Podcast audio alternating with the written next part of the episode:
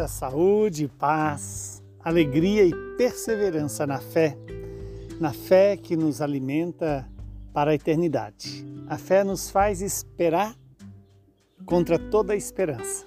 A fé nos faz amar como Jesus nos amou. Hoje a igreja celebra o dia da transfiguração do Senhor Jesus. E é também chamado o dia do bom Jesus. O evangelho é Lucas 9, de 28 a 36. Naquele tempo, Jesus levou consigo Pedro, João e Tiago e subiu a montanha para rezar.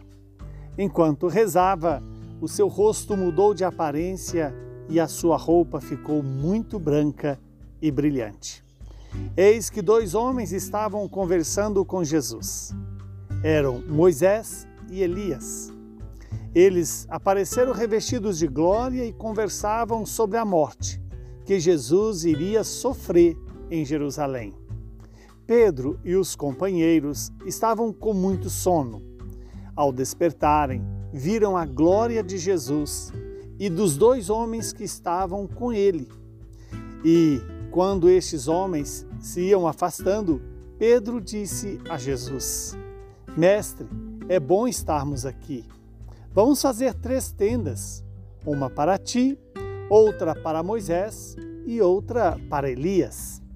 Pedro não sabia o que estava dizendo, ele estava ainda falando quando apareceu uma nuvem que os cobriu com a sua sombra. Os discípulos ficaram com medo ao entrarem dentro da nuvem. Da nuvem, porém, saiu uma voz que dizia: Este é o meu filho, o escolhido. Escutai o que ele diz.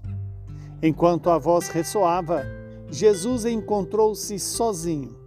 Os discípulos ficaram calados e naqueles dias não contaram a ninguém nada do que tinham visto. Palavra da salvação, glória a vós, Senhor. Que esta palavra ilumine a nossa vida, perdoe os nossos pecados e nos dê a graça da perseverança na vontade do Pai revelada em Jesus, pela graça do Espírito.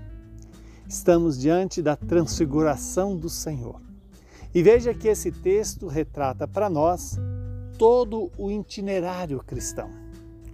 Viver a fé é subir a montanha. E quem já subiu a montanha sabe que não é fácil, exige esforço, mas tem-se uma alegria. A cada passo que dá, amplia o horizonte que se vê.